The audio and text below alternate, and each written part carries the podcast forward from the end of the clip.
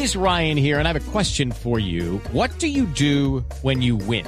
Like, are you a fist pumper? A woohooer, a hand clapper, a high fiver. I kind of like the high five, but if you want to hone in on those winning moves, check out Chumba Casino. At ChumbaCasino.com, choose from hundreds of social casino style games for your chance to redeem serious cash prizes. There are new game releases weekly, plus free daily bonuses. So don't wait. Start having the most fun ever at ChumbaCasino.com. No purchase necessary. BGW. Void were prohibited by law. See terms and conditions. 18 plus. Momento de actualizar toda la información de Colombia y el mundo fue abatido el jefe de finanzas de la columna móvil Teófilo Forero de las FARC, está en San Vicente del Caguán. Habría participado en el secuestro y asesinato del gobernador eh, del Caquetá en 2009 y también en el secuestro de los empresarios chinos. John Martínez con los detalles. Las autoridades dan a conocer la muerte de alias Jaimito, jefe de finanzas de la columna móvil Teófilo Forero Castro de la guerrilla de las FARC, en la vereda La Barrelosa en el municipio de San Vicente del Caguán, en Caquetá.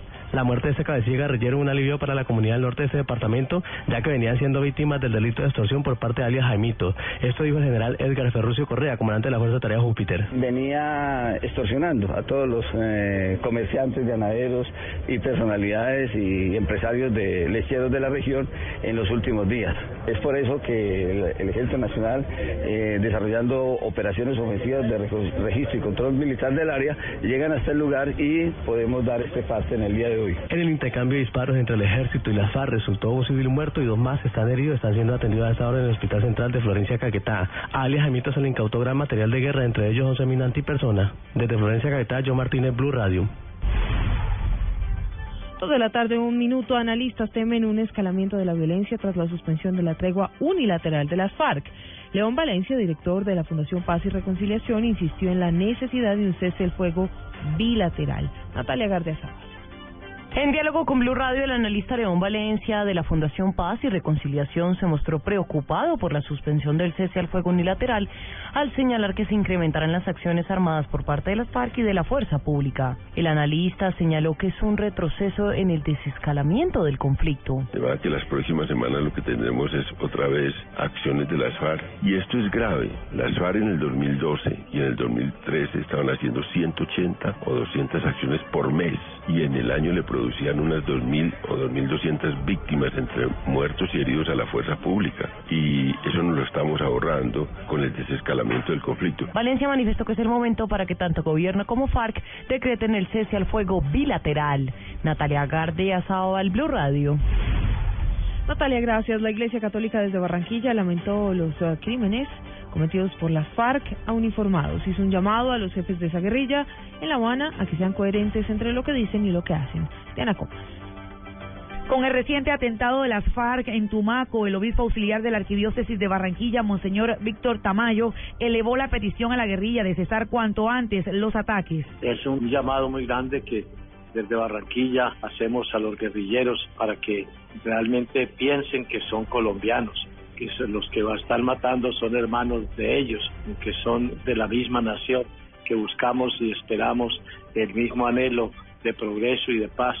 Los que están en las trincheras con los fusiles reflexionen y busquen más bien el camino y buscar la paz, que regresen a sus familias. Reitero el llamado a los cabecillas de las FARC reunidos en Cuba para que tengan un equilibrio entre lo dicho en los diálogos de paz y sus acciones contra la población. En Barranquilla, Diana Comas, Blue Radio.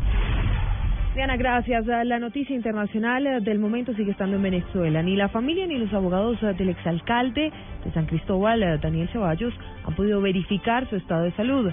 Esto cuando ya cumple más de 40 horas en huelga de hambre. Santiago Martínez desde Caracas. Hola, buenas tardes. Aislado y en una celda común. Así se encuentra Daniel Ceballos, exalcalde de San Cristóbal, desde que fue trasladado la madrugada de este sábado a una prisión en San Juan de los Morros, una ciudad localizada a tres horas de Caracas muestra del dirigente político uniformado como un preso común y con un corte de cabello militar. Daniel Ceballos, quien actualmente es candidato a diputado, ya pasa las 42 horas en huelga de hambre, desde que le iniciara el viernes por la noche. Se desconoce por los momentos cuál es el estado de Leopoldo López, quien también iniciaría esta huelga de hambre junto a Ceballos. En la información en Caracas, Santiago Martínez, Blue Radio. Y la noticia del momento es deportiva a las 2 de la tarde, 4 minutos, porque a esta hora son protagonistas los colombianos en las 500 millas de Indianápolis, en la IndyCar. Ricardo Soler, ¿cuál es Bueno, la situación en este momento, tensión total. La situación es de mucho nervio porque ya las 200 vueltas que se pactan tradicionalmente para esta carrera de 500 millas en el óvalo de Indiana están llegando a su final. Estamos en las últimas 40 vueltas.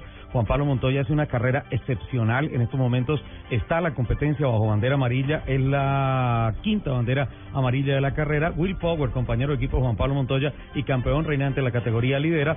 Montoya es segundo. Gaby Chávez es el mejor novato y está en el décimo lugar. Y en el puesto 17 está Carlos Muñoz con una estrategia variada de consumo de combustible, lo que quiere decir que se han jugado la suerte con Carlos Muñoz para ver qué pasa de aquí en adelante con las banderas amarillas y meterlo en la peldicar y una de las más importantes del mundo. por la estrategia. 1-2, Muñoz, Wilson. Y vuelvo a decir, si está en Colombia, Muñoz está de líder, Montoya está cuarto. Usted buen amigo, vaya avisando. Totalmente. No vaya a ser que después le Ahora, reclame. A esta ecuación hay que unir a Helio Castro Neves, que tú decías, con la parada de los pits, cualquiera. Justamente Carlos Muñoz, como les decía, por la variación de estrategia en consumo de combustible, va en estrategia cambiada. En estos momentos asume el liderato detrás del safety car. Le quedan ah, menos de 40 vueltas a la carrera y yo creo que tenemos que prepararnos para un final infartante. Pues un final que por supuesto les estaremos contando aquí en Blue Radio apenas tengamos los resultados. Dos eh, de la tarde, seis minutos. Llegan las noticias contra reloj. Noticias contra reloj en Blue Radio. Muy bien, dos seis, la noticia en desarrollo. La película La Tierra y la Sombra del director colombiano César Acevedo fue distinguida hoy con el premio Cámara de Oro como la mejor ópera prima en la edición número 68 del Festival de Cannes.